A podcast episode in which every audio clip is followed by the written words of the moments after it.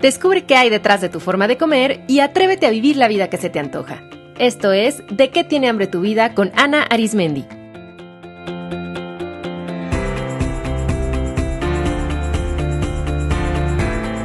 Este es el episodio número 56, Sana tu vida con Adriana Arrazola.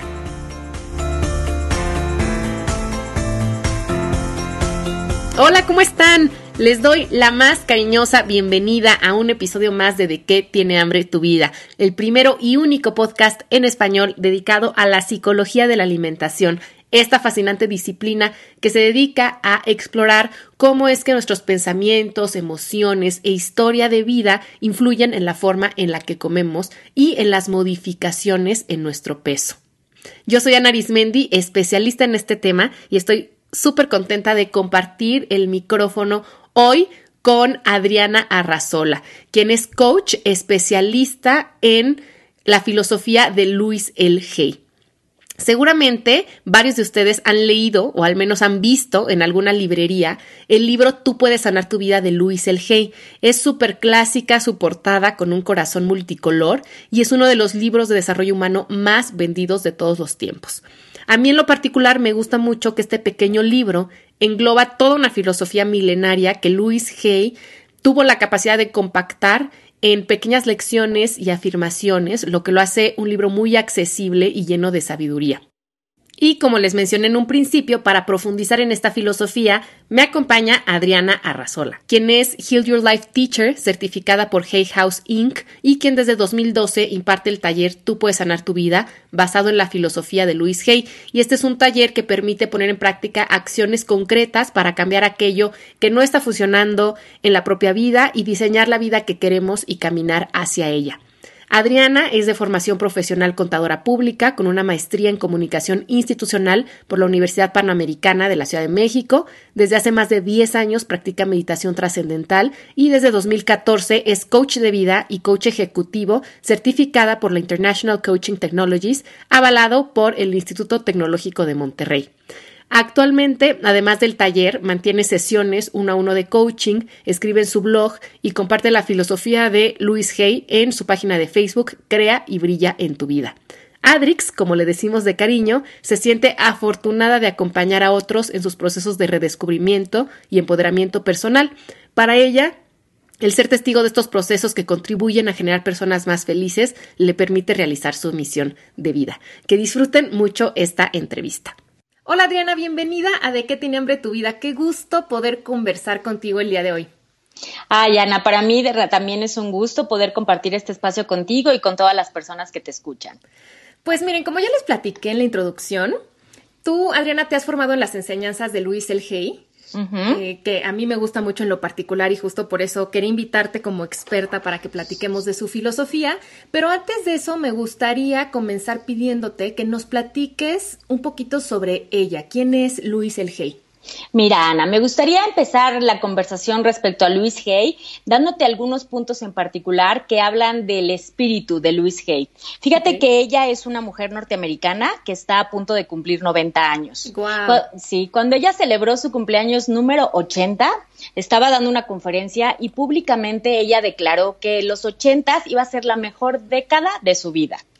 ¡Qué Imagínate, a los 80 años, fue la verdad increíble y digo, ahora que está a punto de cumplir 90 podemos ver que ha hecho muchísimas cosas. Ella de hecho hace un par de meses publicó en sus redes que está empezando una relación sentimental con un hombre pues un poco más joven que ella, ¿no? Bueno, ya es un señor de edad, pero es un poco más joven, ¿no? En esta década ella de hecho empezó, por ejemplo, a pintar y hizo, e hizo su primera exposición. Y también en esta época filmó su primera película. Ella en este momento vive en, el estado de California, en Estados Unidos, y en la casa que tiene tiene un jardín donde cultiva sus propias eh, verduras, que son las que consume. Cuando tú oyes los rasgos de una persona que en este momento de la vida se encuentra en esta plenitud, podrías pensar que pues su vida probablemente ha fluido de una manera muy armónica y que por eso llega eh, a esta etapa de su vida así.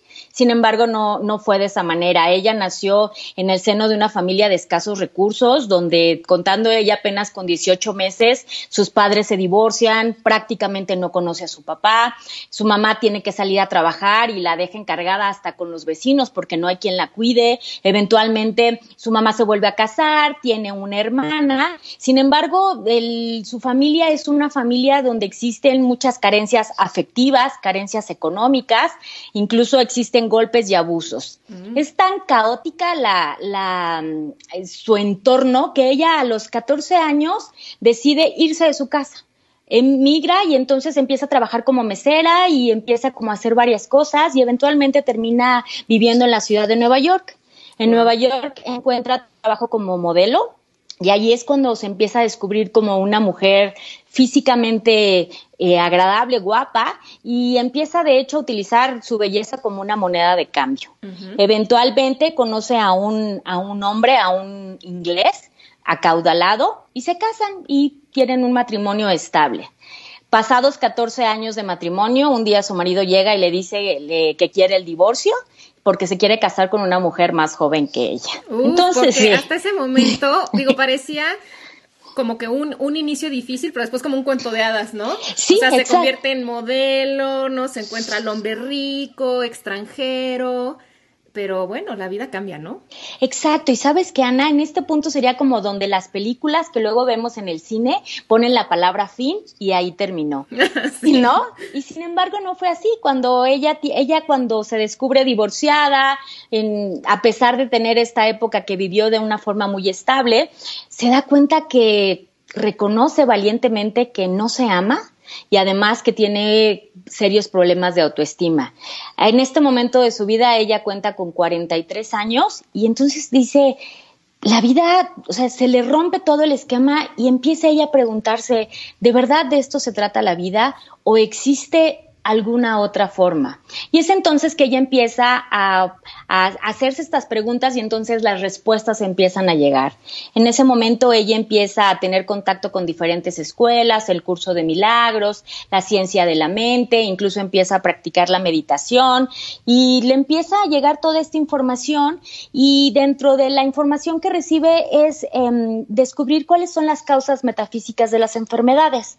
Entonces ella decide así, en una máquina de escribir de las que se usaban antes, escribir cuáles eran las causas metafísicas de las enfermedades y em, saca copias en Gargola y las empieza a distribuir. Ese fue, digamos, que el primer libro que ella, que ella escribió.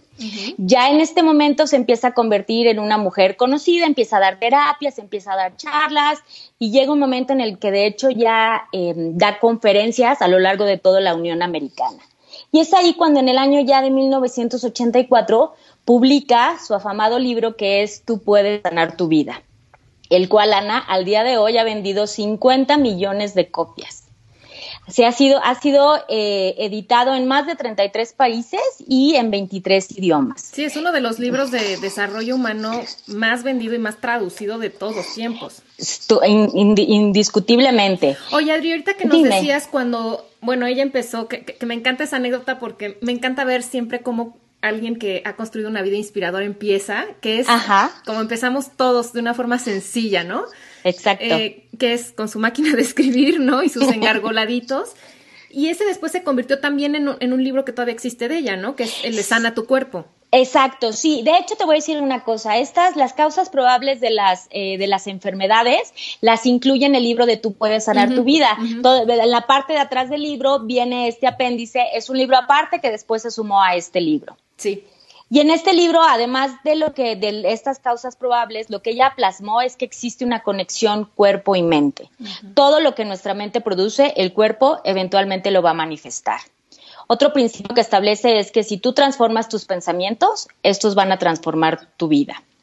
Te estoy hablando de conceptos que se empezaron, que ella empezó a, platicar hace 30 años, Ana. Hoy en día tú los encuentras, bueno, abriendo tu página de Facebook, esta información está a, la, a, la, mano de cualquiera. Sin embargo, hace 30 años, pues en realidad era, era algo que parecía como descabellado, incluso te diría yo, ¿no? Cuando ella cumple 61 años, de hecho, funda su casa editorial. Ella dice que sin saber, cuando estaba mecanografiando aquel libro, pues estaba estableciendo las bases de su casa editorial. Hoy Hay House es una de las editoriales más grandes de, del mundo que publica sobre temas de crecimiento personal. Y bueno, eventualmente también establece una fundación en la cual ella busca una manera de retribuir al universo lo que a ella le ha, este, lo que ella ha recibido. Te quise empezar la narración contándote como estos rasgos de la personalidad de Luis, porque una de las cosas que me gusta de ella es que podemos ver que lo que ella cuenta, lo que ella nos comparte es algo que ella ha vivido. Si te digo que ella a los 80 años declara y este va a cumplir 90 y ha hecho todas estas cosas, creo que una de las primeras cosas que podemos ver de su vida es que la edad no nos define ni nos limita. Exacto, y además sabes que ahorita que, que nos compartía su biografía, que por cierto me encantó cómo empezaste justo con esta actitud tan joven, ¿no? Que, que, habla de una mujer joven a sus 80 años. Me, me, encanta esta frase de Picasso que él decía que la juventud es algo que se adquiere con la edad. sí. y, y, creo que tiene toda la razón si pensamos que la juventud es este momento de nuestra vida en el que nos conocemos y por lo tanto somos auténticos y somos libres, ¿no? Estamos libres del que dirán, del, del qué tengo que hacer, sino ya estamos en un momento voy a ser y me voy a disfrutar, ¿no? Que es un, un, poco esta actitud de ella a sus 80 años, decir, va a ser la mejor década de mi vida y ahora pinto y ahora aparte todavía tengo un nuevo galán, ¿no? o sea, sigo escribiendo libros, qué maravilla. Pero ahorita que nos decías toda su historia, Ajá. creo que también es un ejemplo de cómo una persona le puede dar la vuelta a momentos de crisis y conflicto para tomarlos como una plataforma de crecimiento, ¿no? O sea, desde chavita, la verdad, a los 14 años, tomar la decisión de salirse de su casa e irse a Nueva York uh -huh. y, y con un... Y ¿Cuántas personas no que tienen como un inicio difícil, pues tal vez se hubiera quedado de mesera ahí, ¿no? Y al contrario, ella, pum, crece, ¿no? Y se vuelve modelo y se casa y tiene dinero, o sea, como que supera esa primera crisis, ¿no? Y cuando viene la segunda, que nos decías ya en sus cuarentas, de su divorcio, Ajá. igual en vez de venirse para abajo, se abre a todo este nuevo conocimiento y bueno, empieza ahí ya como que la Luis que conocemos, ¿no? Este, escritora, conferencista, etcétera. Sí, la verdad es inspirador y este tema tanto de la edad como decir, bueno, la vida no es lo que te sucede, sino qué haces con lo que te sucede. Y como tú decías también, qué bonito que ella no nada más escribe sobre eso, sino que ella es, es su vida, ¿no? Es como testigo, como ejemplo de todo esto. Sí, sin lugar a dudas. Oye, Adrix, ¿y en qué? O sea, algo que a mí también me gusta de, de Luis es que creo que tiene la capacidad como de hacer simple lo complejo, ¿no? O, o, o, accesible lo complejo, porque, o sea, cuando uno compra el, el, libro, ¿no? De Tú puedes sanar tu vida, es un libro chiquito, uh -huh. ¿no? conciso al grano, ¿no? Eh, pero que habla de sabiduría milenaria, ¿no? Pero de una forma como sencilla. Sí, fíjate que de hecho a mí son de las cosas que más me gustan de, de Luis Hay, es que justamente te pone los temas en palabras cotidianas, es como si casi casi te lo platicara un amigo y dices, pues aparte sabes qué, te hace sentido, no te está diciendo cosas que es como de ciencia espacial que para comprenderla tienes que tener ciertos estudios, está al alcance de todos. Uh -huh. Y, y justo ya que estamos hablando de esto, me gustaría que nos compartieras un poquito más, eh, que profundizáramos en cuál es esta esencia o cuál es la filosofía de sana tu vida, ¿no? Que es como todo este movimiento que, que creó Luis Hay. Sí, Ana, claro. Mira, la filosofía de sana tu vida, eh, ella la incluso la tiene desarrollada desde este primer libro y eventualmente ha ido completándola con otros libros que ha, que ha sacado.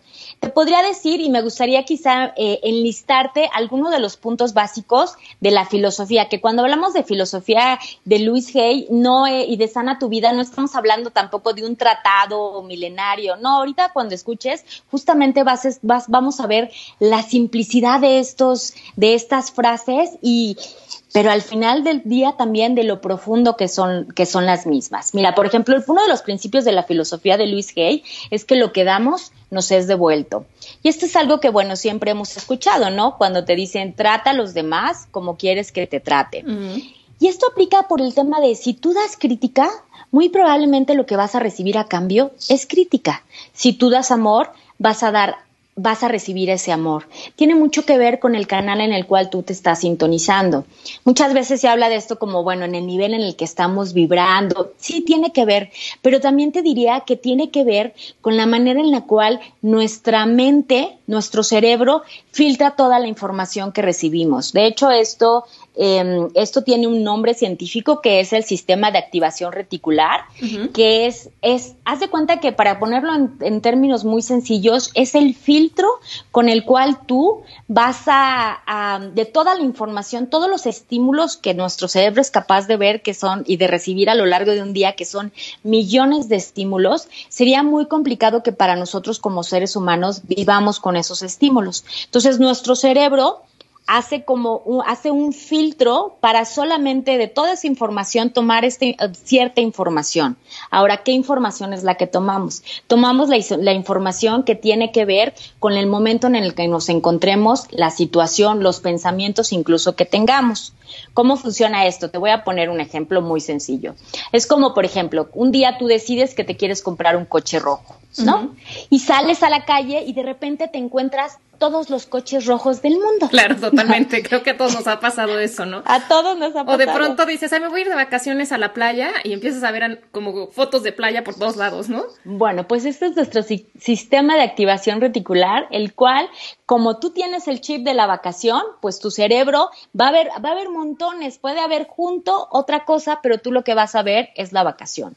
Entonces, cuando hablamos del tema de lo que das, recibes, el tema es el filtro que tú tienes, es el filtro de lo que vas a ver en los demás y lo que, te, lo que vas a recibir. Por eso cuando estamos hablando de crecimiento personal, pues es muy importante que empecemos por nosotros. En realidad el cambio solo puede, puede hacerse dentro de nosotros. Por eso también Luis Hay siempre dice que más que preocuparte por lo que estés recibiendo de las otras personas o de la afuera, hay que poner atención en lo que tú estás dando. Claro, yo siempre digo una frase que dice, si no te gusta lo que estás recibiendo, fíjate lo que estás dando. Exactamente. Entonces esas personas que todo el tiempo se están quejando de es que no tengo dinero, es que mi jefe no es amable, es que bla, bla, bla. Entonces, si tú estás recibiendo eso y no te gusta, es porque tú estás dando algo que estás sintonizando en eso. Exactamente, y entonces te das cuenta que no es el afuera donde hay que hacer los cambios, sino en el adentro. Ok. Otro principio sería que nuestros pensamientos son creativos. En el momento en el que cualquiera de nosotros nos encontramos en este momento de nuestra vida, déjame decirte que son nuestros propios patrones de pensamientos los que nos han llevado en el lugar en el que nos encontramos actualmente. Uf, y eso está cañón, ¿eh? O sea, como tú decías al principio, o sea, parecen como principios sencillos, pero son contundentes y bien profundos. Muy profundos, Ana, muy profundos. Y te voy a decir una cosa, ponerlos en práctica, ahí es donde está el reto. Claro. Retomando esta parte de nuestros pensamientos son creativos, aquí es donde aplica lo que creemos, creamos, ¿no? Y hay que tener mucho cuidado con la recurrencia de los pensamientos, porque tú dirás, bueno, yo digo que lo pensé una vez, pero nuestros pensamientos, nuestra mente genera un montón de pensamientos y hay que ver en dónde, en dónde están esos pensamientos. La manera en la cual nuestros pensamientos los expresamos es a través del lenguaje. Es muy importante que pongamos atención a qué es lo, lo, que de nuestra boca sale. Es muy chistoso, pero pues a nosotros en de pequeños nos enseñaron pues las reglas gramaticales y el sujeto y el predicado, bueno, todas estas cuestiones. Pero pocas veces nos dijeron lo, lo importante de las palabras que emitimos, del significado y te diría incluso hasta de la energía que tienen las palabras. De acuerdísimo, en psicología decimos que el lenguaje nunca es inocente. Entonces, siempre trae una intención. Exactamente. Y como hablamos, este, hablamos de nosotros mismos. Y estos pensamientos aunados al lenguaje son los que disponen el ambiente mental en el cual actuamos y son los que nos llevan al lugar en el que en este momento nos estamos, eh, estamos cada uno de nosotros. Otra forma, otro, otro, respecto a este principio, lo que Luis siempre dice es que lo que hay que hacer es cuidar tus pensamientos. Hecho, de hecho, ella tiene una afirmación que me gusta mucho que dice que, que ella no arregla problemas. Lo que ella arregla son sus pensamientos y por ende las cosas cambian. Me encantó. Sí, la verdad es que es muy lindo. Otro punto medular dentro de la filosofía de Sana tu vida es que merecemos ser amados. En algún momento, sabes, Ana, en algún momento de nuestra historia, todos como niños llegamos a la conclusión de que de que tendríamos que llegar a ganarnos el amor de nuestros padres, que tendríamos, entendimos en esta vida como condicionada, de que si me porto bien, si me saco un 10, si limpio mi cuarto. Si estoy delgada. Estoy delgada. No, de hecho esto ya cuando migramos, cuando somos más grandes, ya es pues ahora que baje 10 kilos o ya que me opere la nariz. Y entonces vas creyendo que la vida hay que irte ganando incluso el amor. Y el amor es algo que merecemos por el simple hecho de ser personas, de existir en este mundo. La otro, otro principio que tiene es que la, autoaceptación es la clave de los cambios positivos. Y aquí me gustaría que hacerles una pregunta. ¿Cómo es tu relación contigo? ¿Cuál es el diálogo interno? ¿Cómo nos hablamos? ¿Nos hablamos con crítica? ¿Nos hablamos con amor? ¿Con aceptación? Desafortunadamente, Ana, mucho de nuestro sistema educativo está basado en resaltar los puntos negros, ¿sabes? más que puntos negros, te diría las cosas que no están bien y que hay que componer, ¿no? O sea, se enfoca muchísimo, mira, esto está mal, esto está mal, tienes que corregirlo. Y en la vida nos quedamos con una mentalidad de qué está mal en lugar de, dar, de poner atención y de fijarnos en lo que está bien, lo que está bien hecho. Y este es un principio, es, es un, un punto fundamental para llegar a la autoaceptación aceptación. Estos dos puntos que acabas de, mencionar, Adrix, el de merecemos ser amados y el, cultivar la autoaceptación, híjole, justo ahorita decías, ¿no? Como la sociedad entendida también como familia, escuela y sociedad en general, al contrario, ¿no? O sea, lo que favorecen es esto de no eres suficiente, ¿no? Entonces debes de hacer ciertas cosas como para merecer amor, este, éxito, dinero, mil cosas. Y también esta parte no eres suficiente, entonces no hay esta aceptación como tú dices, ¿no? O sea, como yo soy, como yo me veo, lo que yo digo, no está bien. Sí, exactamente. Al final del día, la sensación de esta, de no autoaceptarnos, hay esta sensación de no soy suficiente. Y eso me, me, encanta de la filosofía de sana tu vida, que trabaja mucho con la aceptación y con cultivar esto de yo soy suficiente simplemente por el hecho de ser, no tengo que hacer algo para ser suficiente, ¿no? O sea, soy un ser completo. Nada, absolutamente nada. Y en ese principio, si tú lo, si nosotros logramos a este cambio con nosotros, va a ser lo mismo que va a pasar hacia el, hacia el exterior. Porque en este tema de no somos suficientes, también desarrollamos la, habilidad de ver en qué no son suficientes los demás. Claro y se hace unos contra otros y vamos creciendo en, este sistema. Ok. Y otro punto también importante es que Luis Hay dice que para hacer un cambio en la vida solo tienes que estar dispuesto. Mm. El estar dispuesto es como una manera de abrirte a las posibilidades, es establecer este tono mental de, bueno, sí, es posible, ¿no? No digo que en este momento o en el momento que decidas generar un cambio en tu vida vas a tener todas las respuestas o lo vas a hacer de forma inmediata, ¿no? Puede que incluso haya un poco de resistencia, pero ¿qué pasa si solamente dices estoy dispuesto? Me, encantó este punto y, yo también lo trabajo con, con, mis alumnas, con mis pacientes que a veces se desesperan diciendo es que, híjole, siento que tengo hambre de todo, ¿no? Sí. ¿Y ahora qué, no? ¿Y ahora qué hago? Y muchas veces le digo, a ver, o sea, no, no porque descubras que tienes un hambre, quiere decir que ahorita o quieres o puedes nutrirla. Claro. Simplemente con el hecho de reconocer que aquí está, y ahorita retomando lo que decías, y abrirte a estar dispuesta a explorar cómo nutrirla, con eso ahorita es suficiente, ¿no? Exacto. ¿Sabes a mí con qué me gusta complementar esta parte que yo hago a, mi vez en, mis círculos de influencia, Ana? Que es, nosotros estamos muy acostumbrados como sociedad a de, bueno, haz esto, no, y si me dice que no, no, y si no es posible, y yo siempre reto y digo, ¿y si sí? ¿Y si sí se puede? ¿Y si sí te atreves? Para contrarrestar esta mentalidad que es muy común actualmente. Sí, como que estamos muy entrenados y de hecho pues nuestro cerebro también está entrenado a pensar siempre en el peor de los escenarios. Exacto. Pero también tenemos esa capacidad de pensar y imaginar el mejor de los escenarios, ¿no? Solo que hay que cultivarlo y ahorita tú dijiste esta frase maestra, ¿no? Bueno, ¿y sí sí? Y sí sí, exactamente. Mm, ok. Así es, Ana. Pues estos son los principios básicos que me, que me gustaría comentarte de la filosofía de Sana tu vida. Híjole, cinco, pero como decíamos, híjole, cada uno un mundo, ¿no? Un mundo para cultivar, pero me encantó como cómo los dividiste así en cinco, cinco puntos muy claros, que así es como es Luis, ¿no? Exactamente, sí. Muy breve, Súper cotidianos, muy directo, palabras sencillas, cotidianos y muy profundos al mismo tiempo. Oye, Adrix, aquí me, gustaría em, preguntarte, ¿tú cómo llegaste? O sea, ¿cómo conociste esta filosofía? Y después, ¿cómo llegaste a, enamorarte de ella como para decidir certificarte como Heal Your Life Teacher? Se, me hace bien interesante porque, bueno, ya les, ya les platiqué un poquito de ti en la introducción, que, bueno, tú eres contadora, ¿no? sí, Entonces, como que empezaste, digamos, por un área diferente y en los últimos años te has ido hacia esta parte ya, ¿no? Del, desarrollo humano. ¿Cómo fue tu primer contacto con Luis eh, y, y cómo te metiste esta filosofía? Mira, Ana, es muy curioso porque a mí mi primer contacto con Luis fue justamente a, través del libro de Tú puedes sanar tu vida. Te voy a dar como un poquito de historia para, para, para contarte cómo es que el, libro me hizo tanto clic. Fíjate, mira, yo nací en el seno de una familia estable, eh, vivía con mis papás y mis hermanas, y te puedo decir que tuve una infancia pues digamos que normal, ¿no? Con todo lo que normalidad, todo lo que el concepto normalidad implica, ¿no?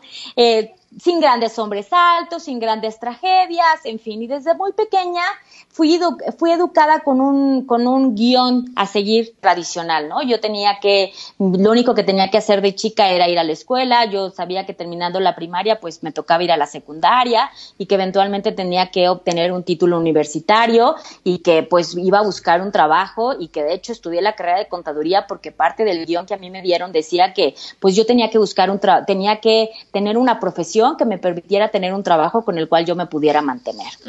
Y bueno, yo seguí a cabalidad el, el, guion que a mí me dictaron en mi casa.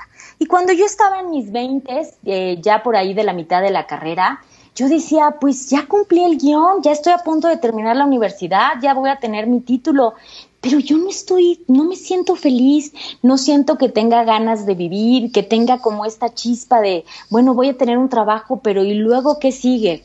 Entonces me preguntaba mucho si, si la vida se trataba solo de eso, ¿no? De seguir una, una pauta y, y, de cumplir, y porque además era lo que me habían dicho en mi casa.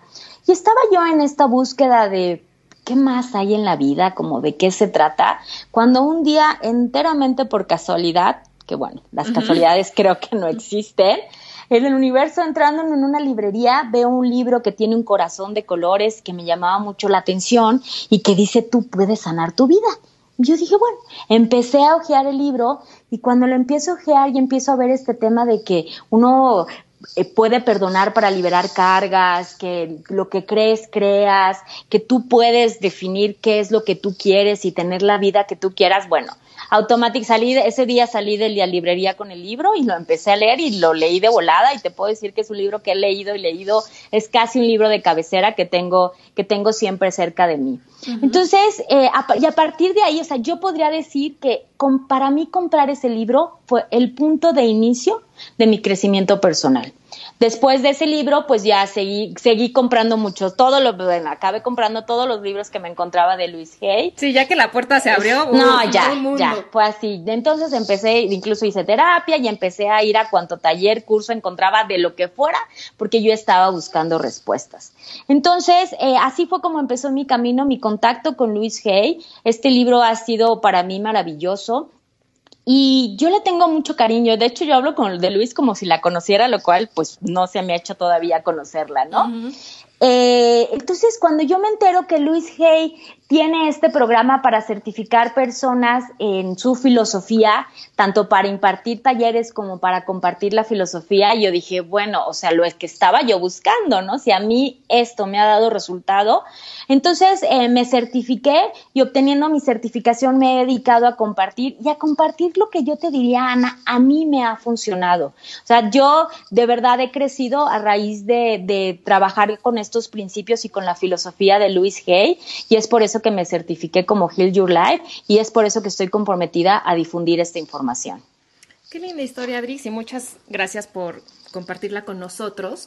Y algo que me gustaría rescatar es que creo que muchas personas que, justo como tú, tuvieron, digamos, una infancia tranquila, eh, feliz, ¿no? En general, eh, con una familia bastante funcional, eh, han tenido, por ejemplo, una, una vida profesional que se podría calificar como exitosa, pero aún así hay una parte dentro como de un vacío, como de algo falta, esta parte de, híjole, bueno, me gusta mucho que tú usas la palabra guion, ¿no? O sea, seguí el guion que me dieron, sí. pero me falta algo y creo que hay muchísimas personas así.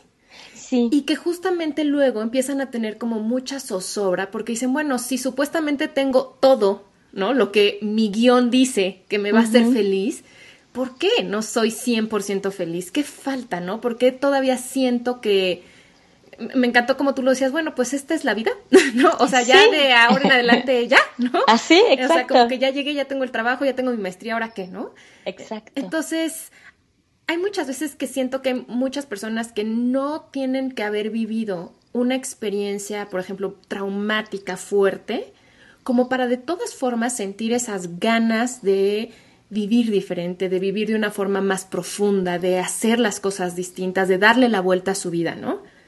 Sí, estoy completamente de acuerdo contigo y te diría, yo soy un ejemplo de ello, ¿no? Yo afortunadamente, pues ni grandes, ni grandes tragedias en mi vida, ni nada que podría sonar como, te diría incluso como tema de película, ¿no? No, pero sí llegó en el punto en el que dije, esto no puede ser todo, no es suficiente. Ok, y eh, bueno, ya después que te certificaste, eh, también después decidiste convertirte en coach. Sí, así es. Fíjate que em, yo tenía la certificación, ya daba talleres de sana tu vida, compartía la filosofía, pero esto es como un tema más, como más, te diría, como en general. Y yo siempre había tenido como esta, esta capacidad, pues, de escuchar a la gente. Por alguna extraña razón en mi vida, la gente me ve cara como de persona confiable y me confiaba sus problemas, ¿no? y yo, pues, escuchaba y siempre he tenido buen oído y decía, bueno, ¿y ahora qué hago con eso, no? En algún momento de mi vida, incluso, pues, yo le decía a la gente, desde mi experiencia, qué era lo que, lo que podrían hacer para estar mejor. Cuando algún día conozco, conozco el coaching y entiendo que esta es una herramienta donde lo que te lleva es justamente a través de la conversación a que las personas encuentren dentro de ellas cuáles son sus mejores recursos, sus mejores herramientas que ahí están, pero que sencillamente no las están viendo para salir adelante, cumplir metas, eh, terminar algún proyecto que tienen ahí eh, detenido o simplemente te diría para vivir la vida que siempre han soñado vivir. Y entonces es cuando yo empiezo a estudiar el coaching. Primero estudié para ser coach ejecutivo, que va en una línea más de negocios, y después estudié para ser coach de vida, porque a mí lo que me apasiona muchísimo es ver cómo de verdad cada persona tiene la habilidad de hacerse cargo de su vida y de poder estar en donde quiere estar, ¿sabes de qué, Ana? De poder escribir su propio guion y alcanzar la felicidad en ello. Esa fue la razón principal por la cual me certifiqué como coach y ahora trabajo acompañando a otros en sus propios procesos. Sí, me encanta esto de poder comprender, de verdad, cuando nos cae el 20, que nosotros mismos somos los escritores de nuestra propia vida, ¿no? Entonces Exacto. nos la vivimos como que jugando el papelito como que otros nos dieron, pero cuando descubrimos que yo puedo escribir mi propio papel, es tan liberador. Ay, sí, francamente sí. También nos ayuda, creo, mucho a reconciliarnos con el guion que traíamos y darnos cuenta que muchas cosas de ese guion todavía las queremos, nos han servido, ¿no? Entonces, eh, tampoco negar 100% eso, sino al, al contrario, agradecerlo y pero continuar ahora nosotros, ¿no? Como tomar papel y pluma y ahora nosotros seguir escribiendo. Sí, por supuesto. Yo creo que al final del día yo agradezco muchísimo a mis papás, agradezco la educación que me dieron, el, el, que me enviaran, el que me hicieran estudiar una carrera, porque digo, todo ello me llevó al punto donde estoy hoy. Entonces solo puedo dar las gracias por eso. Claro. Ahora, hay hay un par de conceptos de la filosofía de Louis Hay que son muy importantes y que me encantaría que platicáramos un poquito más de ellos para que la gente los conociera. Luis habla mucho de las creencias y también habla mucho del perdón. Entonces me gustaría que habláramos de ambos temas que son cruciales para la vida de cualquier persona. Por supuesto. ¿Qué te parece si arrancamos con el de las creencias? Me parece muy bien. Fíjate que justamente hace rato hablábamos de que los pensamientos nos llevan al lugar en el que nos encontramos en el día de hoy, ¿no? Que tú decías incluso que qué fuerte, ¿no? Darnos cuenta de que estamos en el lugar que estamos, en la situación en la que nos encontremos, puede ser favorable o en este momento podrías pensar a, que puede ser adverso pero llegamos hasta este punto por nuestros patrones de pensamiento. Así es. Y habrá seguramente alguien que en este momento nos escuche y diga, ah, no, perdón, no, ¿cómo crees que mi, o sea, yo, ¿cómo crees que me puse en esta situación? No me digas que son mis patrones de, de pensamiento. Y te diría, bueno, sí, son tus patrones de pensamiento, pero atrás de esos patrones hay creencias esas creencias que tú tienes que son las que te llevan a, tener estos patrones, eh, a estos patrones de pensamiento. Las creencias son generalmente adquiridas, mucho vienen de la familia en la que naciste, de la sociedad en la que creciste, la cultura, incluso te diría del mundo en el que estás.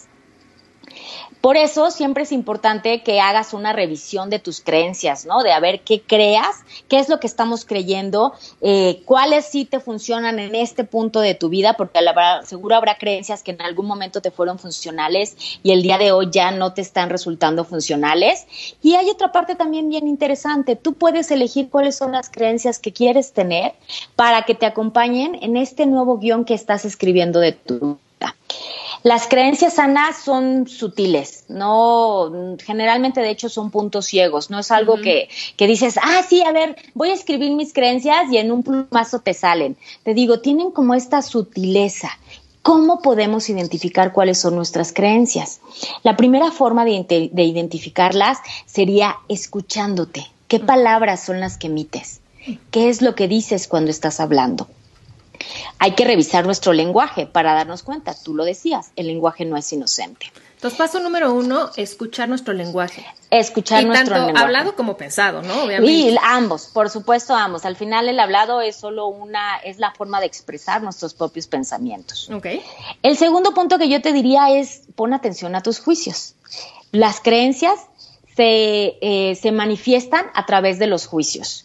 Cuando tú emites un juicio, lo que está, lo que existe atrás de ese juicio es tu creencia. Te voy a poner un ejemplo como para, como para darles una idea. Supongamos que llega una persona y te cuenta que fulanito trabaja una hora al día y que con esa hora al día hace muchísimo dinero. ¿No? Y tú lo que puedes decir, eso, eso no es cierto, o sea, seguramente está en un negocio ilícito. Ese es el juicio que tú estás emitiendo. Muy probablemente atrás de ese juicio, la creencia que tú tengas es que para ganar dinero hay que trabajar de sol a sol. Eso es lo que puede existir atrás y lo que estás emitiendo en el juicio es, es, eh, es justamente lo que a lo mejor, puede ser a lo mejor la forma en la que te educaron, que te dijeron que el dinero no se da en los árboles, en fin, una serie de factores que te llevaron a establecer esta creencia. Entonces, ya que tienes la creencia, puedes empezar a trabajar con ella. El primer punto siempre para trabajar en cualquier tema es reconocer que existe, es tener la capacidad de ver que ahí está. Y ese es el punto de partida para hacer un cambio sobre tu creencia. Eh, cabe mencionar, Ana, que las creencias que tenemos no son todas creencias negativas, ¿no? También existen un cúmulo de creencias, o sea, si tú has tenido éxito en la vida, si has logrado estar, eh, si has llegado al punto en el que estás, donde por seguramente existen logros en tu vida, quiere decir que estas creencias, que tienes creencias positivas, más que positivas, me gustaría más bien decir funcionales. ¿no? Que te han llevado al punto en el que te, en el que te encuentras en este momento. Claro, de hecho a mí también siempre me gusta pensar que yo creo que incluso la mayoría de nuestras creencias son bastante funcionales. Sin duda. Porque pues nos han traído aquí hasta la vida adulta ¿no? Para las personas que están escuchando el podcast y que a todos los que nos interesan este tema, pues es porque traemos muchas creencias que nos impulsan hacia la curiosidad, hacia el aprendizaje y hacia el crecimiento, ¿no? Sí, exactamente. Y que a veces, este, y que de hecho, bueno, hay que seguir con ellas porque ellas nos pueden llevar incluso todavía más lejos del lugar en el que nos encontramos actualmente. De acuerdo. Ese sería eh, como un pequeño resumen de cómo son las creencias y cómo trabajar con ellas. Por supuesto, bueno, es algo que requiere de que requiere atención y tiempo para poder para poder trabajarlas. Claro, pero me encanta que es partir del punto básico para trabajar con cualquier cosa, ¿no? Que es escucharnos a nosotros mismos, ¿no? Y en este caso en particular, escuchar nuestro lenguaje. Y la verdad es, a mí me gusta trabajar mucho con ese tema, porque cuando nos empezamos a cachar y a darnos cuenta, dices, wow, o sea, con razón, ¿no? Eh, no me salen las cuentas, porque si todo el tiempo estoy pensando, oh, qué flojera, ¿no? No se me dan los números, tal. Ajá. Dices, con razón, ¿no? al, final del mes no me salen las cuentas porque traigo atrás pensando una cantidad de cosas que me impiden, ¿no? Resolver esto. Por supuesto, por supuesto, y que como te decía, son puntos ciegos, ni siquiera te das. Por eso me gusta mucho el trabajo de coaching. A los coaches también se les llama cazadores de creencias, mm. porque al final del día, en, una, en la conversación de una persona, puedes identificar y llevarlo a que se dé cuenta de qué es lo que hay atrás que le impide llegar a donde quiere llegar. Y ahora, ¿qué pasa si ya me di cuenta, ¿no? tal vez a través de un juicio, cuál es la creencia que hay atrás, me doy cuenta que es una creencia que en este momento no me ayuda. Y entonces, ¿qué puedo hacer para transformarla? Bueno, como decíamos, el primer punto es ya te diste cuenta y ya sabes que ahí está. Entonces, ahora lo que puedes hacer es diseñar, bueno, ¿por qué la quieres suplir? O sea, mm. ¿qué es, de qué manera te está afectando y de qué forma la vas una creencia no se borra, porque no es como un ya la eliminé ya, la vas a reemplazar por algo que te sea más funcional. Empieza por un trabajo de qué es lo que sí quieres. O sea, si esa, o sea, si él no quieres trabajar de sol a sol, ok, entonces, ¿qué es lo que sí quieres y cómo puedes hacerlo? También implica, Ana, un trabajo de emoción. Al final, la creencia trae una carga emotiva, una carga emocional, que también se tiene que trabajar. Nuevamente, el primer punto para trabajarla es verla. Ahí está, y existe. Habrá creencias que eh, también de alguna manera estén avaladas por la persona a la que, lo, la que nos los dijo, ¿no? Si tu papá era el de la creencia, pues quitarte esta creencia de alguna manera también implicaría descalificar lo que tu papá te dijo. Entonces también existe un trabajo de agradecer y acordar de que pues en su momento funcionó, ya no, y que de alguna manera tú pides permiso para hacer las cosas de forma distinta. Me gustó mucho la, pregunta que formulaste hace un momento. Se me hizo muy poderosa. ¿Qué es lo que sí quieres? Exacto. Creo que hay muchas personas enganchadas con el no quiero esto, no quiero esto, no quiero esto, pero no, no ponen una intención y no declaran que sí quieren, ¿no? Entonces, pues, pues no lo, como no lo están pidiendo, digamos, y como no ponen a su mente a que se fijen lo que sí quieren, pues otros no lo obtienen, ¿no? Entonces es, ok, sí es muy bueno tener claro qué es lo que no, no queremos, pero también es incluso muchísimo más importante tener claro que sí queremos y poner nuestra energía ahí. Por supuesto, Ana, estoy completamente de acuerdo contigo. Y fíjate, a mí me ha pasado, seguramente a ti también con tus coaches, que de pronto cuando les lanzamos esa pregunta, bueno, bueno, pero ¿qué si quieres? Ay, entonces ahí es donde viene lo interesante, ¿no? Oye, a mí me gusta utilizar esta, esta, este, este cuento que yo le cuento a la gente cuando me dice que no, que, bueno, cuando le preguntas, ¿no? ¿Qué, quieres? Le digo, mira, es como cuando tú te subes, si tú, si tú te subes un taxi, ¿no? Y entonces te subes al taxi y le dices al taxista, mire, joven, no quiero ir al aeropuerto, tampoco quiero ir a Chapultepec y tampoco quiero ir a la iglesia. Lléveme y lléveme pronto porque tengo prisa. Pues, ¿a dónde nos va a llevar el taxista. Y así es, a dónde te va a llevar tu vida. Claro. Ok. Entonces, bueno, número uno, entonces trabajar con las creencias escuchando nuestro lenguaje. Un tip puede ser escuchando nuestros juicios y también descubriendo qué es lo que sí queremos y poniendo nuestra atención ahí. Exactamente, así es, Ana. Ok, y el otro eh, concepto muy importante con el que trabaja Luis Hay es el del perdón que eso también es un gran tema y tú ya ahorita lo medio tocaste, ¿no? Como incluso a veces no soltamos una creencia porque creemos que eso va a implicar traicionar a nuestro clan, a nuestro linaje, a nuestra historia, a veces hasta nuestra cultura. Sin duda, sin duda, Ana. Sí, mucho del trabajo de Luis Hay se centra, o sea, como una parte medular, como algo que sí o sí hay que hacer, es perdonar porque poder perdonar significa soltar el pasado. Sabes, es muy chistoso, Ana, porque el pasado en realidad solo existe en nuestra mente. Si tú en este momento quieres decir, a ver, ¿dónde está tu pasado? Solo está en tu, en tu mente. Entonces, si está en tu mente, ¿por qué nos aferramos a viejas heridas que solo nos aprisionan? Es como si nosotros decidiéramos que no, decidiéramos meternos en una cárcel ponerle la llavecita y aventar la, la, la llave y quedarnos en esta prisión de, de, de resentimiento. La verdad es que es un es una forma pues, poco funcional de vivir, ¿no? Claro. Es importante cuando hablamos del tema del perdón que perdonar no significa condonar, condonar el mal comportamiento, ¿no? Que cualquiera puede tener hacia nosotros, ¿no? Eso sería más bien un tema de límites, que bueno, es otro tema y es un tema muy amplio para. No, pero para sí que bueno que ¿no? lo aclaras, porque sí creo que hay mucha gente que se confunde con eso, ¿no? Que están enganchados. Pero es que, ¿cómo lo voy a perdonar si me hizo esto y te ¿no?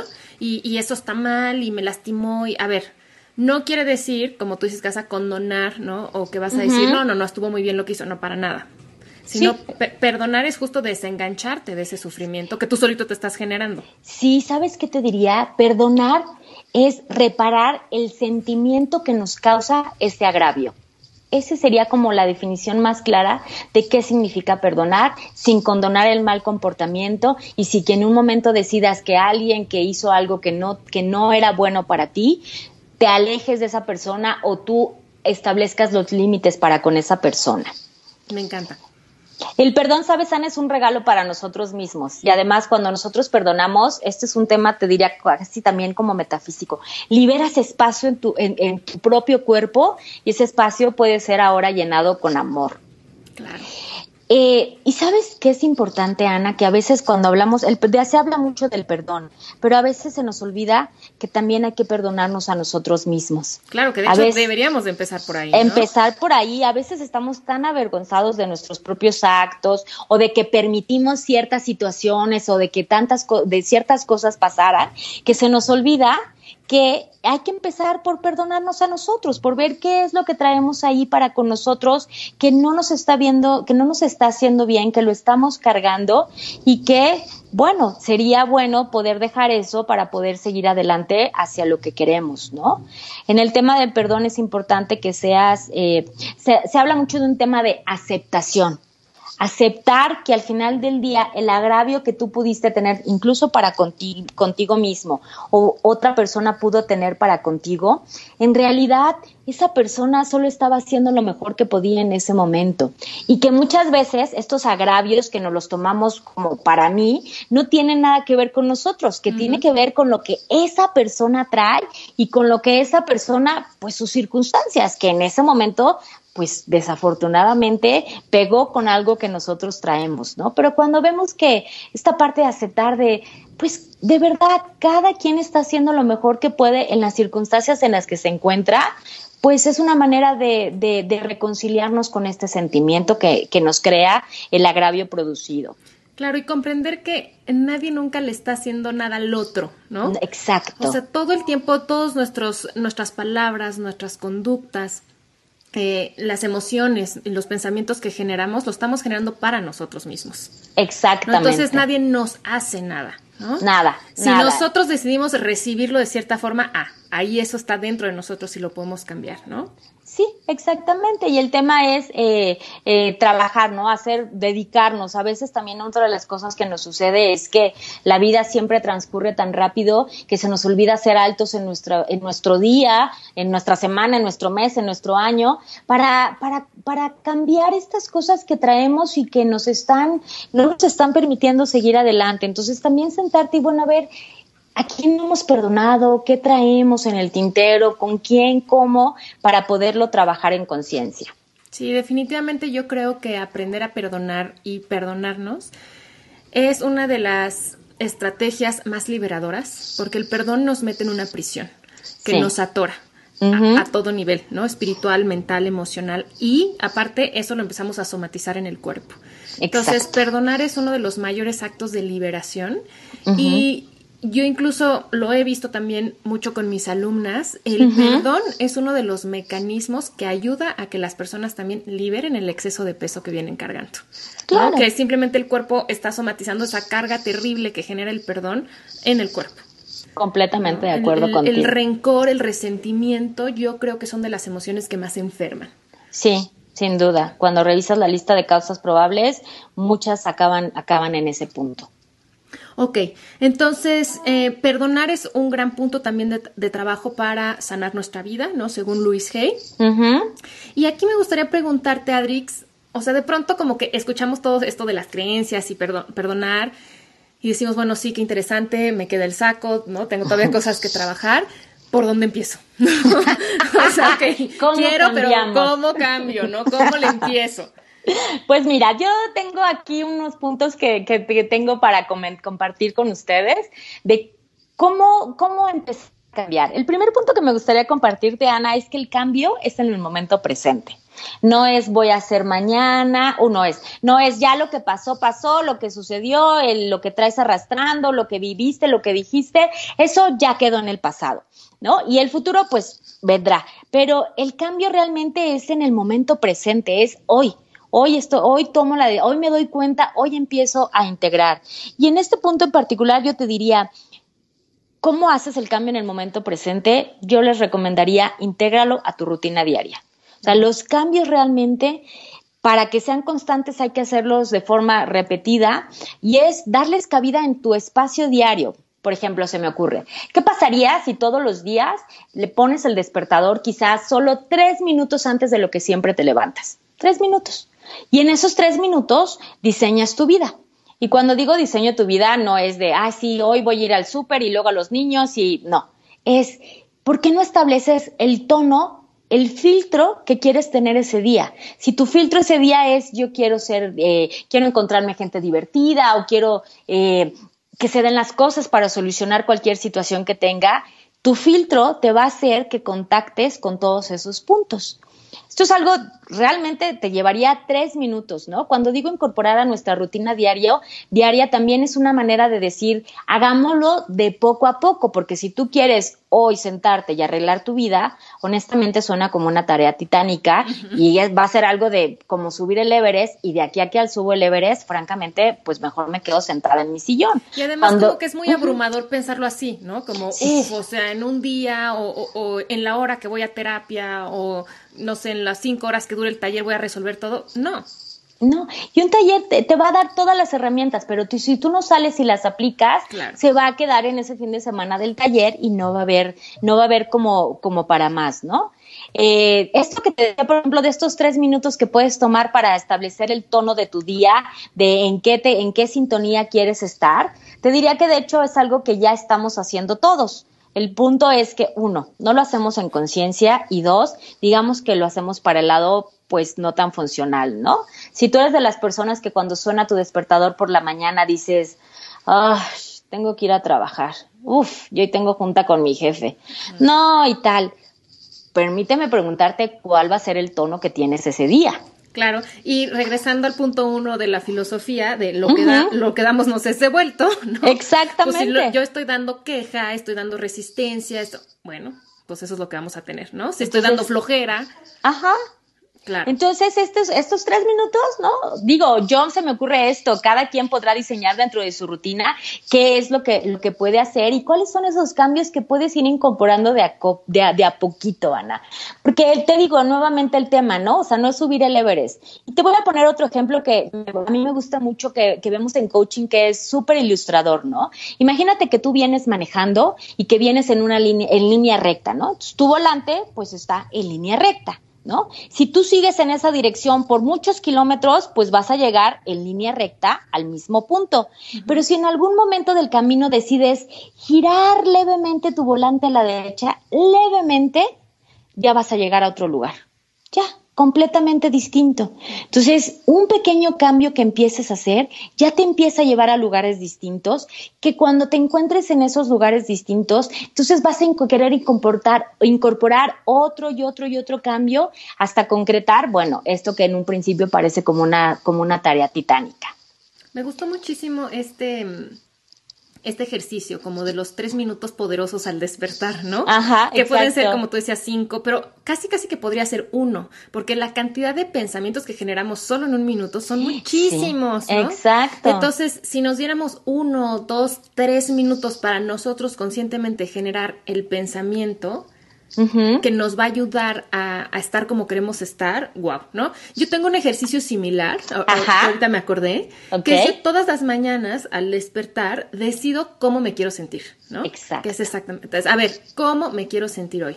Entonces, hoy me quiero sentir con energía, hoy me quiero sentir, y va variando, ¿no? Hoy me quiero sentir concentrada, otros días me quiero sentir divertida, me quiero sentir tranquila, me quiero sentir ligera, pero ya desde decirlo, ya va cambiando hasta, yo te diría, la bioquímica del cuerpo. Sí, por supuesto, por supuesto. Tienes ese filtro y entonces tu, tu, tu mente va a reaccionar a, a, a, de esa forma ante los retos que se le presenten ese día.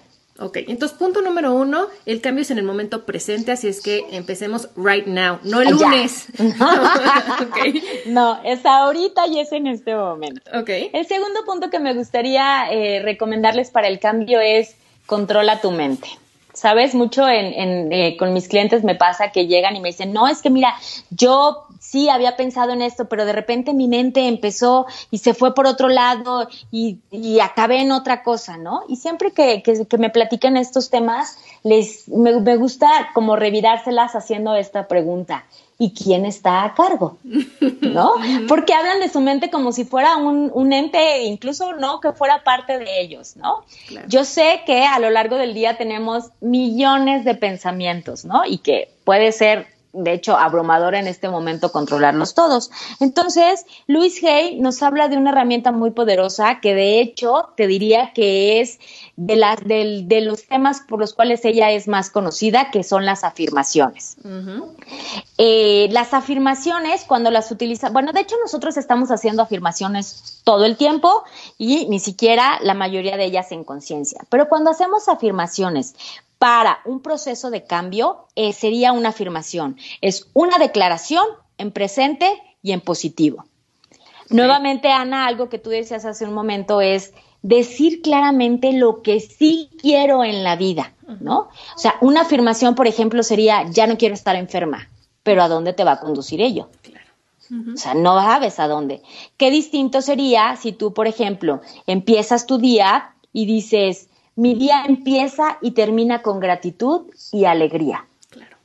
Y entonces traes esa afirmación. Otra afirmación, por ejemplo, positiva también en presente y por lo positivo de esta declaración sería aprecio y valoro mi cuerpo y que la estés repitiendo constantemente, ¿no? En un principio, pues sí hay que educar a la mente. Entonces, bueno, la tienes escrita en un papelito, en la puerta de tu casa, eh, en, tu, en tu computadora, en el ahora que la verdad yo sé que nuestros dispositivos dan como para hacer muchas cosas que no a veces son un poco más pérdida de tiempo que nada, pero qué tal que te pones una alarma en tu celular donde cada media hora brote tu afirmación. ¿No? Como un recordatorio de que ahí está y de que te enfoques en lo que sí quieres en la vida, ¿no? Eh, sí, y a ese este respecto. Ah, sí, sí, termina. Mm, no, eh, eh, perdón, me perdí un poco, pero bueno, sí es esta afirmación de decir lo que, encauzarte en lo que sí quieres en la vida. Y cuando hablo de la afirmación es importante hablar del tema del lenguaje. Ya hablamos eh, hace rato de lo que significa el lenguaje y todo. Sin embargo, Ana, recordemos que solo el 7% de nuestro lenguaje es lenguaje verbal. El resto de nuestro lenguaje es corporalidad, tono de voz, todo este lenguaje no verbal que existe. Entonces, también cuando hagas una afirmación, asegúrate de que tu lenguaje no verbal también corresponda a esa afirmación, porque al final es el mensaje que tú te estás diciendo a ti y de alguna manera le estás diciendo al universo. Entonces, también hay que utilizar el, el, el si estás afirmando que valoras tu cuerpo, que tu posición corporal vaya acorde con esa afirmación. Claro, no es lo mismo decirla encorvada, ¿no? Con un tono de voz sin energía. Exacto. A decirlo bien derechita, ¿no? Y con un tono firme y alegre.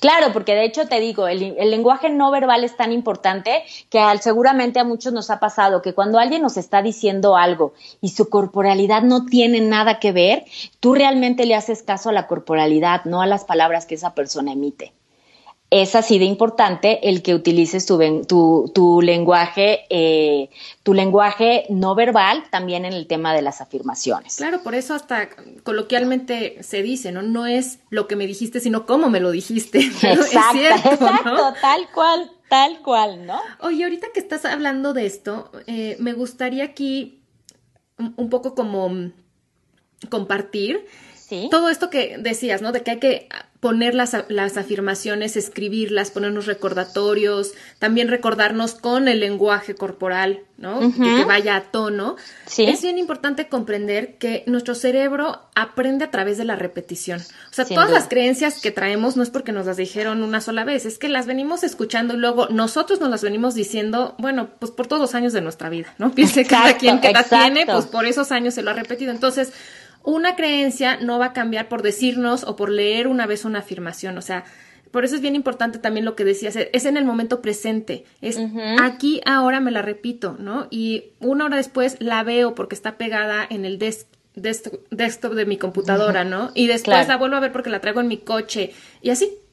Claro, Ana, y además te voy a decir una cosa, las afirmaciones en cierta forma están luchando contra el cúmulo de pensamientos que sigues teniendo. Entonces, si haces una afirmación cada hora, pues previo a esa afirmación llegaron un montón de, otros pensamientos que habría que ver de qué naturaleza son y si están eh, ceñidos a estas creencias, pues probablemente te estén regresando en lugar de ir, este, de ir avanzando hacia donde dirigirte a lo que tú quieres. Claro. Y mira, para terminar el tema de las creencias, Ana, me gustaría decirte que eh, una, una eh, perdón, de las afirmaciones, me gustaría decirte que la afirmación es como una semilla. ¿No? Un poco lo que tú decías es, se siembra, se riega y hay que cultivarla. No esperes que al otro día llegue y ya tengas una planta o un árbol, ¿no? Sino que eh, hay que regarla, hay que poner que le dé el sol, todo, hasta que empieces a ver que florece de a poquito, que va creciendo a base del tiempo y de la práctica constante. Claro, hasta que de pronto está integrada. Exactamente. Y a veces ya es, es chistoso, pero luego hasta nos sorprendemos de cómo yo antes pensaba eso, ¿no? Sí, exacto. Eh, de pronto hemos cambiado tanto, ya integramos tanto la nueva afirmación, la nueva creencia, que ya hasta nos es ajeno algo que veníamos cargando por años, ¿no? Completamente. Me gusta mucho también de esta filosofía, que bueno, también la tiene el coaching, muchas corrientes psicológicas, esta parte de que siempre se puede cambiar. Sí, siempre se puede y el cambio está en nuestras manos. Exacto. Hay que tener, como dice Luis, disposición, nada más. Pero el cambio es posible, ¿no? Y algo también bonito de, su historia es que ella empezó a abrirse a todo este mundo a sus a la mediana edad, digamos, ¿no? A sus cuarenta y tantos. Exacto. Y, su negocio empezó a hacer un boom a sus sesenta, ¿no? Cuando abrió su editorial. Entonces, nunca es tarde, ¿no? Siempre el momento perfecto es ahora. Exactamente. Es en este momento en el que puedes hacerlo. Adrix, pues qué interesante tema, me fascina toda la filosofía y todos estos temas podríamos estar hablando horas, bueno, de cada uno. sí, sin duda, sin duda. Y, estoy segura que luego más adelante aquí coincidiremos en, para ahondar en algún tema. Por supuesto, claro que sí. Pero ahora me gustaría que nos compartieras dónde puede la gente encontrar más de ti, ponerse en contacto contigo, si eh, quieren ir a alguno de tus talleres o si quieren ir a consulta contigo. Ah, claro que sí, Ana. Mira, próximamente voy a tener un taller eh, eh, de justamente de Sana tu Vida. En este taller se, revisamos varios de los conceptos de los que hemos platicado el día de hoy.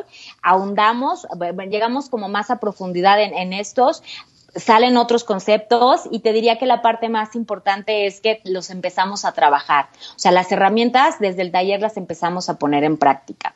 ¿Dónde pueden encontrar información de mi taller? Mira, yo tengo una página de Facebook en la cual me dedico a, compartir todo lo que es la filosofía de Luis Hay, desde afirmaciones diarias, eh, la información de los talleres, videos, cuestiones de ellas. La página se llama Crea y Brilla en tu vida. Okay. Es una página de Facebook y ahí pueden encontrar toda la información que, quieran de Sana tu Vida. Me pueden también contactar a través de ella. Otra forma es, bueno, si me escribes un correo, si estás interesada en alguna sesión o interesada o interesado en una sesión de coaching, me puedes escribir a mi correo que es adrix con x arrasola arroba. Y también me encuentro en Twitter. En Twitter estoy como Coach Adrix y ahí, bueno, comparto también, ahí va entre sana tu vida, conceptos de coaching y un poco de, de cómo yo implemento todas estas filosofías en mi día a día. Excelente. Recuerden que les siempre les comparto todos estos datos de contacto y les voy a poner también links para eh, los libros de Luis El en de que tiene hambre tu vida.com en la información de este episodio. Adrix, y ya para terminar, me gustaría hacerte las preguntas que les hago a todos mis entrevistados. Are claro que sí. Ok, la primera es, ¿de qué tiene hambre tu vida en este momento? Mira, Ana tiene mucha hambre de conexión, de conectar con mi familia, con mis amigos, con mis compañeros. Te diría de conectar con el entorno, de realmente establecer relaciones, así sea con la persona que solo cruza por un segundo por tu vida, pero que haya esta, esta, esta intercambio de, de experiencias y de cosas que nos permitan aprender uno de otros. Ese sería uno. Y otra hambre que tengo en este momento con la que estoy trabajando es de, tengo hambre de formas distintas, sanas, ya sabes, de, de incorporar en mi rutina formas distintas eh, de hacer las cosas, de pensar, experiencias distintas que me permitan seguirme reinventando. Increíble, dos hambres que bueno, para nutrirlas, se requiere. ¿Y cuáles dirías que son tus formas favoritas de nutrirte en este momento? Mira, en este momento, eh, la primera, y bueno, esta en este, me tiene realmente muy absorta, es que me gusta dibujar mandalas. Realmente es así de el tiempo se me pierde en, ¿no? A veces digo, eran 20 minutos y bueno, cinco más y ya me voy a lo que sigue, ¿no? Es algo que me gusta muchísimo. Otra forma es meditar. yo incorporé ya la meditación en mi rutina diaria y realmente me ha ayudado muchísimo a, sentarme y a desarrollar conciencia. Una más sería caminar. He descubierto que caminando contacto conmigo, contacto con el entorno y bueno, me encantaría hacerlo regularmente en la naturaleza, pero mira, si no, en esta, incluso en esta caótica ciudad, soy de las que me puedes ver caminando cualquier día, especialmente los fines de semana. Y la última que te contaría, que puede sonar como un poco, este, pues extraña quizá en este contexto, contexto te diría que es eh, el vino. A mí he descubierto en el vino una, un, un, mundo realmente fascinante en el cual el simple hecho de, eh, o sea, de que una uva te pueda dar tantos, tantos olores o tantas eh, texturas dependiendo del lugar donde fue cosechada, es algo que realmente me permite y curiosamente me permite conectar con todos mis sentidos para poder, para poder eh, detectar qué hay en el vino y además me permite estar en el momento presente, porque estoy en el aquí y en el ahora. Fíjate cómo, si ponemos nuestra intención en ello, algo como que puede ser como muy casual, como tomar una copa de vino, puede ser un acto meditativo. Definitivamente. La degustación real de un vino. Exactamente, sí, exactamente. ¿Hay alguna frase o alguna reflexión con la que te gustaría que cerráramos esta entrevista, Drix? Sí, claro que sí. Mira, te voy a decir una frase que hay por ahí un conflicto sobre quién la dijo, pero lo importante es que se dijo. Y esta frase dice, aunque nada cambie, si yo cambio, todo cambia. Y para redactar esta frase con algo personal, me gustaría decir, ¿y si sí? Pues muchísimas gracias, Adrix, por haber compartido con nosotros la filosofía de Luis El Hey y también por habernos compartido tus propias herramientas y un poquito de tu historia. Disfruté muchísimo nuestra charla y estoy segura que la gente se va a llevar muchas herramientas y mucha curiosidad. Y bueno, pues ya tienen los datos de Adrix para contactarla si quieren profundizar en estos temas. Eh, ya saben que lo mejor, sobre todo cuando se va a empezar, es contar con el acompañamiento de alguien no nada más que es profesional de esto, sino como Adriana ya nos compartía, que ha vivido esta experiencia de transformación personal. Muchísimas gracias por estar aquí. Ay, muchas gracias a ti, Ana. Realmente es un placer y, y yo agradezco muchísimo la oportunidad de poder convivir contigo. Un abrazo a todos y nos escuchamos en el próximo episodio.